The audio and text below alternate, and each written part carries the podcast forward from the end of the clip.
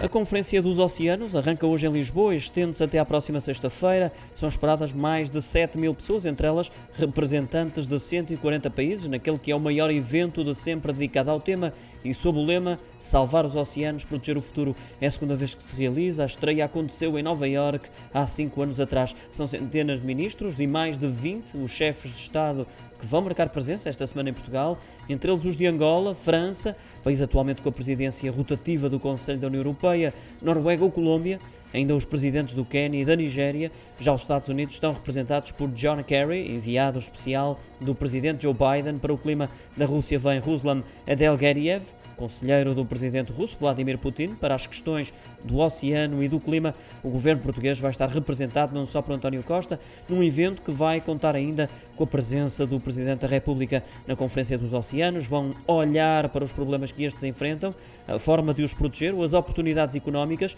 considerando-se que uma transição verde só é possível com uma transição azul, que é o uso sustentável dos oceanos assente na ciência e na tecnologia.